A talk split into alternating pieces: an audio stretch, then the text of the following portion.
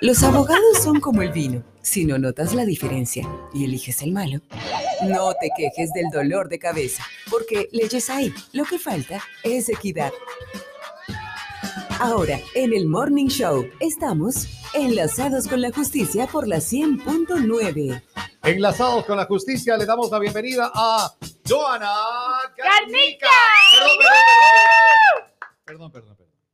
Le damos la bienvenida a la Magister Joana Garnica. demorándose un poquito. Claro, está bien. Ahora que vamos a hablar de laboral, sí. Ahí, Sí. Ahora ahí que sí vamos a... nomás. Ah, ya. Ah, solo ahí te aumenta. Solo ahí, ¿Por qué? solo ahí. Porque esa es mi especialidad. Ah, Del resto. Por no si problema. acaso. Me pueden seguir diciendo mi nombre, que es mucho mejor.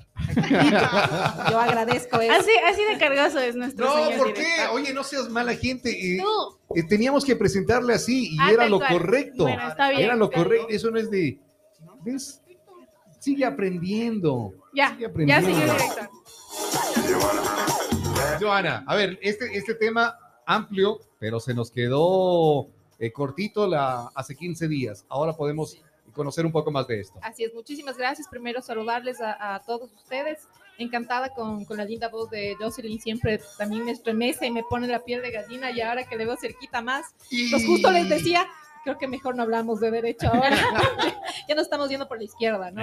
Eh, sí, sí, pero, pero muchas Nunca gracias, encantada como siempre. Nunca No, por- nunca por la izquierda. No, sí, no. deja nomás. Deja nomás. A veces es bueno, Claro. sí, sí, sí, a veces, pero no todo hay que hacerlo al extremo, ¿no? Siempre eh, hay que equilibrar las cosas. Claro. Sí, sí, sí. Entonces, como decías, Robert, eh, hace 15 días más o menos se nos quedó corto el tiempo para hablar de este tema de eh, la ley de seguridad social, que es un tema muy importante al que estamos inmersos todos los sujetos que tenemos eh, relación de dependencia, que estamos eh, bajo eh, la dependencia de una tercera persona, una persona a quien nosotros eh, prestamos los servicios personales, que en muchos de los casos, como bien es cierto, hemos conversado algunas veces, no siempre se respeta el mismo hecho desde que cuando empezamos a tener una relación laboral, ya tenemos la obligación como empleador de afiliar a esa Ujú. persona, así tengamos dentro del contrato eh, de trabajo un periodo de, de prueba. Este famoso periodo de prueba que es el que muchas veces ha sido abusado en el contexto en viveza el que nomás. Así es, como vives, exacto. Vamos, vam- por decirlo así, ¿no? Pero estamos obligados a que el primer día que eh, contratamos a alguien tenemos que asegurarlo, tenemos que afiliarlo porque eh, existen varios riesgos del trabajo que eh, no estamos nadie sujetos o libres a que lo den a pasar. Entonces, en el momento en que nosotros ya no- nos vamos a encontrar fuera de esta seguridad social, fuera de uno de los beneficios que tenemos en sector salud, por ejemplo, ¿qué es, qué es lo que pasa como empleador?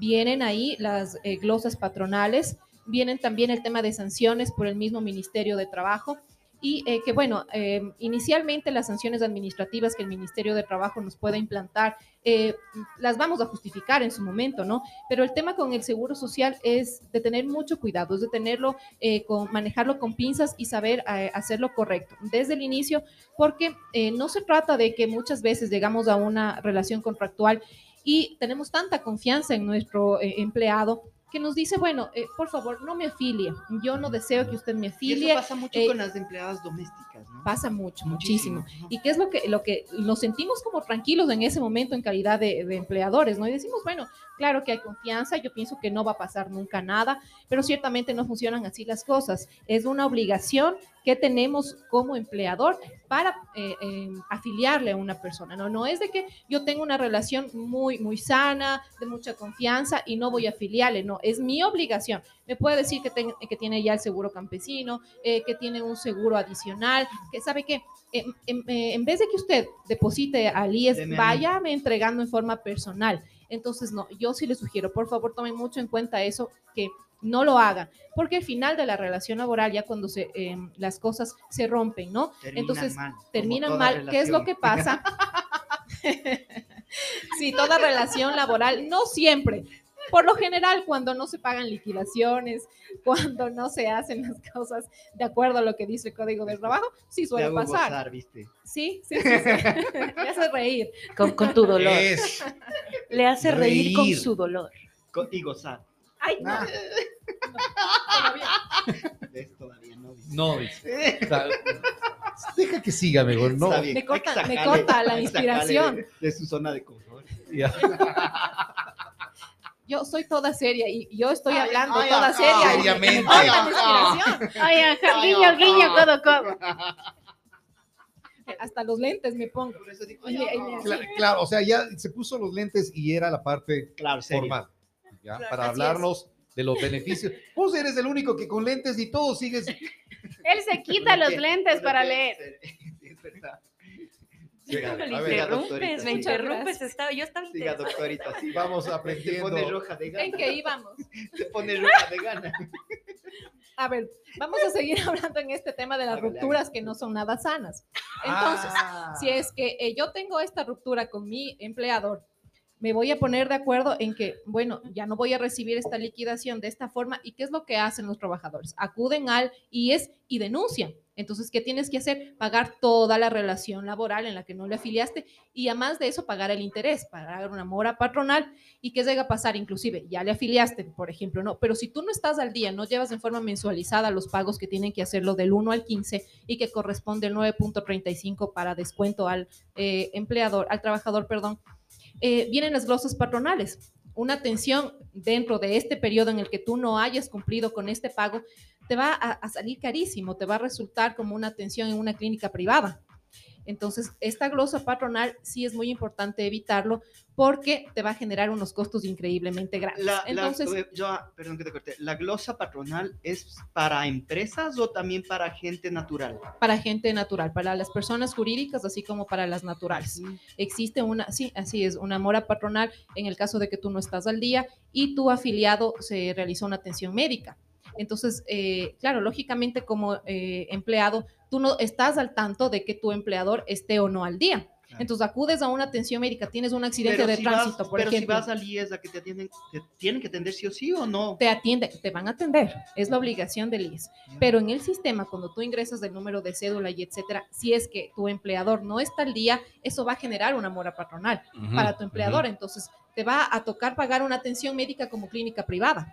Entonces, Ah. por eso yo sugiero, siempre como empleador, pagar a tiempo. O sea, Tienes eh, del 1 al llegas- 15, Es justamente lo que ya nos comentaba en eh, la ocasión anterior, que eh, puedes estar enfermo, llegas, si no estaba al día tu empleador, eh, él va a tener este, este problema. Así que mejor eh, es ir a tiempo cancelando, ¿no? Así es. Entonces, así es. Los sujetos de protección que estamos amparados siempre dentro de esta ley van, eh, van a existir algunos, ¿no? Que les voy a, a decir en forma rapidita, que son, por ejemplo, que nosotros ya sabemos de entrada, que es el, el trabajador que está sujeto a relación de dependencia.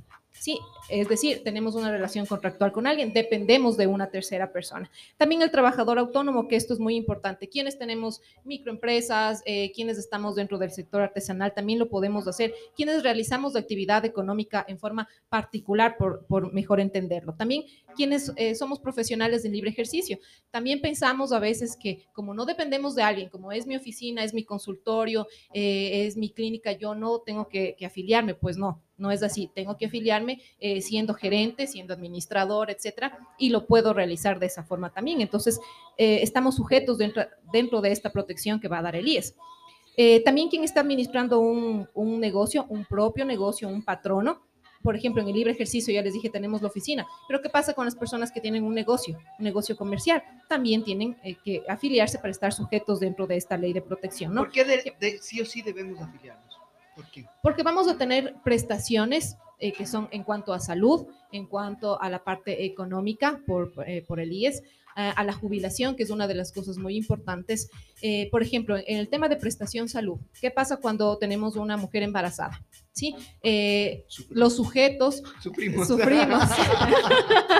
Tenemos una mujer embarazada dentro de la empresa, dentro del Ay, negocio, ay, ay. dentro de... Especifícale ya, especifícale. Hoy Yo creo que esto ya les está... No Está no subiendo.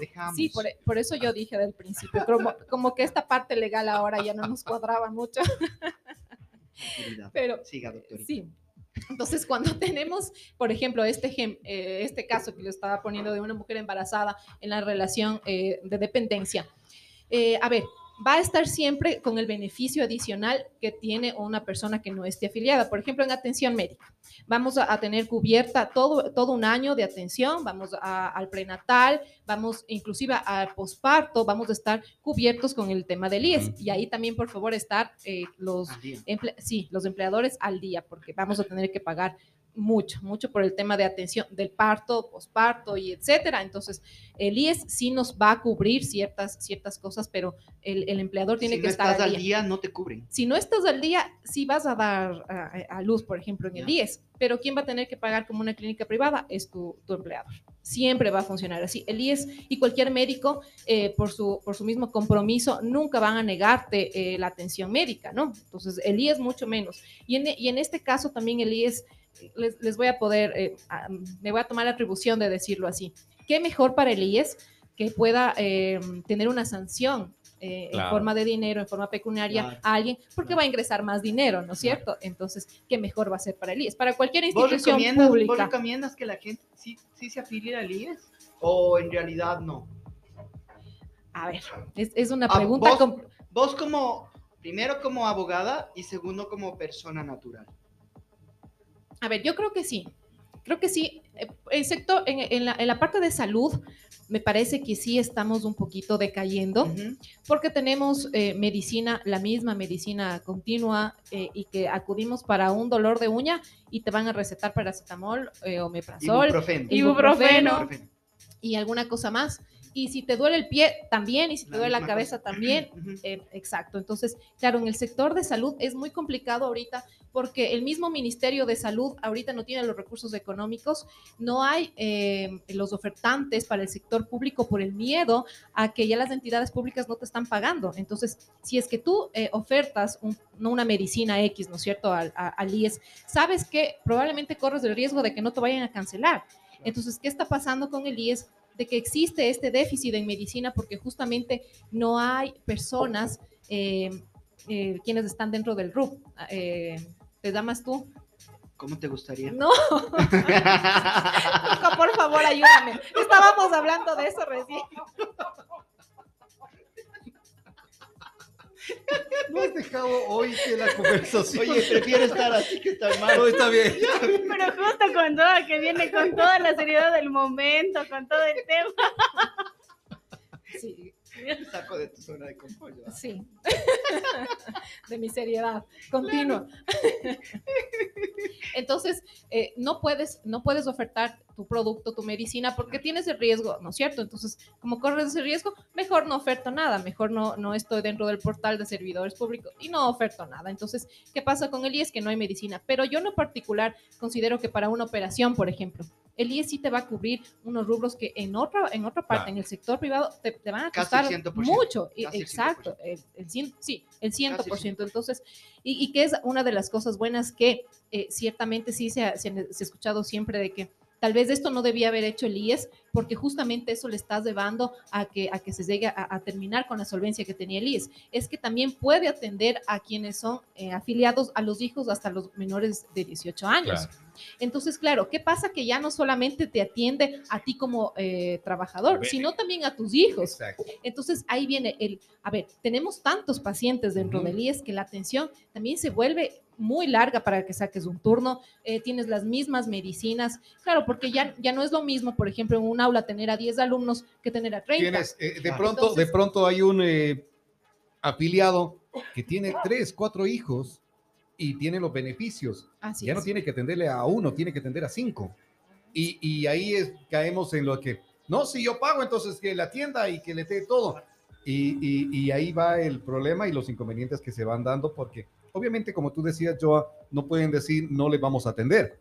Así es. Tienen que brindarle la atención a todos. Y si es que no hay una medicina o no hay otra medicina que van a ir trabajando, van a ir solventando eso, pero la gran mayoría te están facilitando. Así es. Y hay otros riesgos eh, que también cubre el IES que me parece eh, bastante bueno. Por ejemplo, es el tema cuando, cuando estamos eh, ya dentro de, de la parte de vejez, de invalidez, ¿no? Que es el tema de la jubilación, que en lo personal a mí me parece excelente.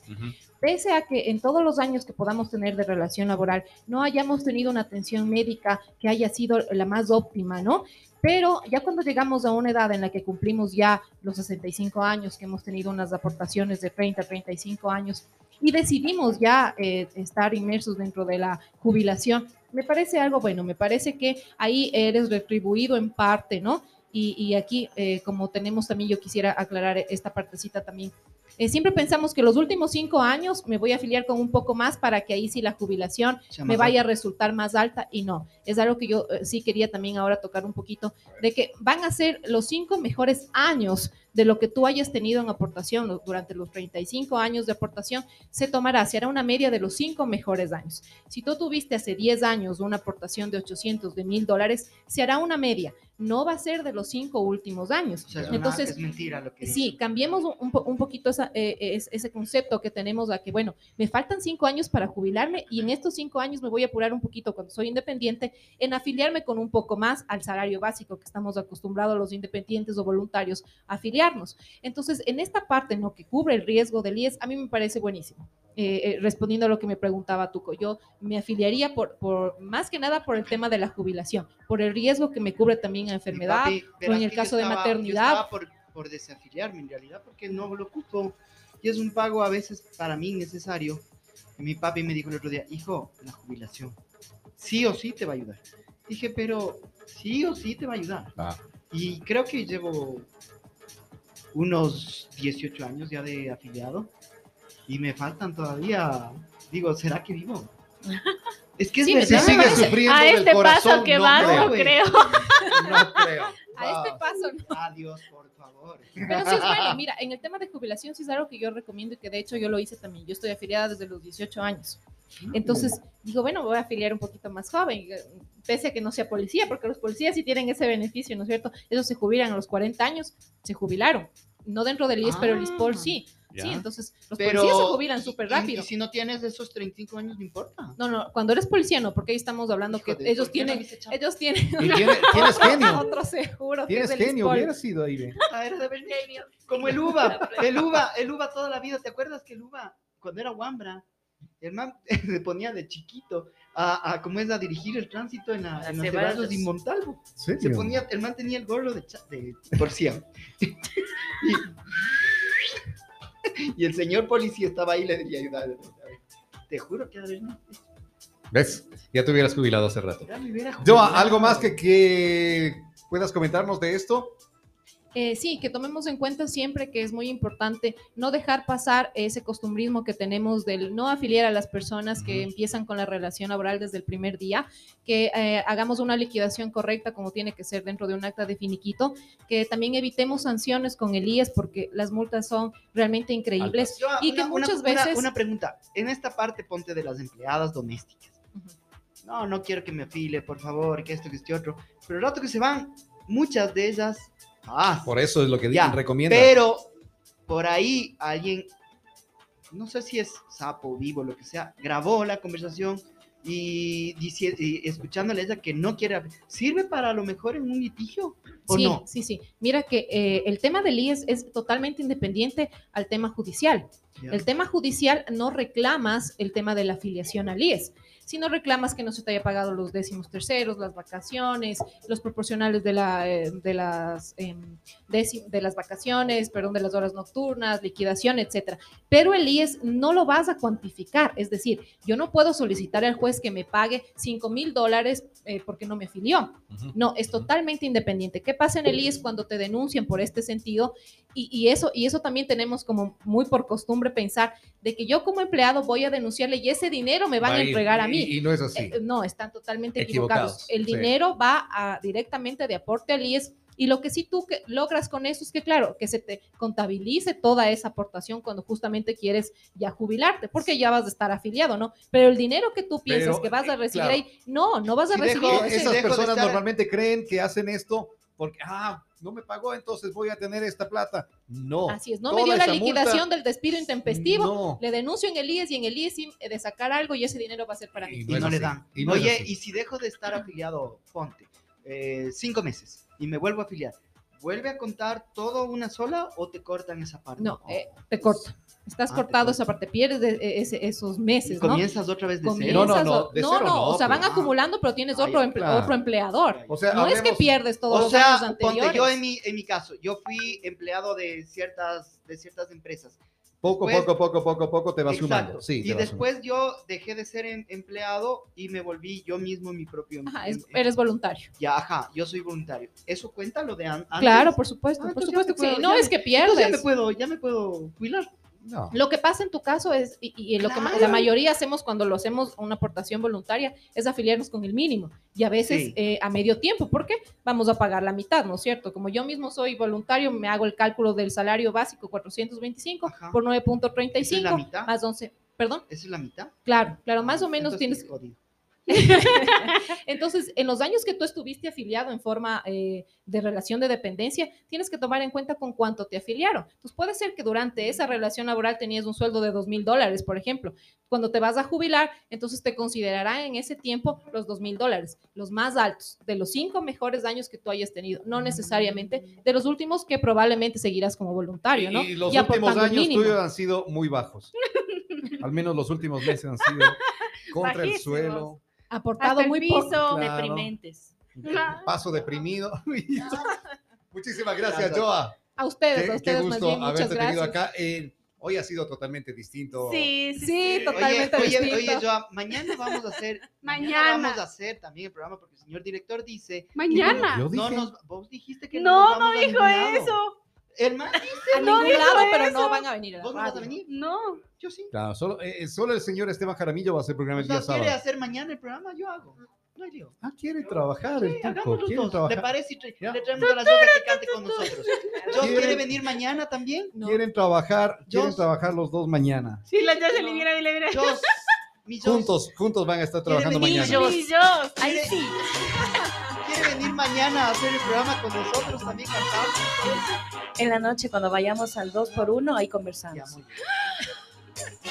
Dos Vas por uno ahí. esta noche. Vas al 2 por 1 Dos entonces. por uno esta noche. Gracias, eh, Joan. A ustedes, a ustedes, como siempre, muchísimas gracias por la invitación, por el tiempo y por la oportunidad de siempre. Saludo a todos Sí. quienes nos Ahora vas a venir cada, cada semana, ¿no? Sí, sí, ¿Sí? vamos, A, vamos a estar conversando. ahí. vamos a estar conversando con, con Joa para que esté acá con nosotros. Jocelyn, ¿qué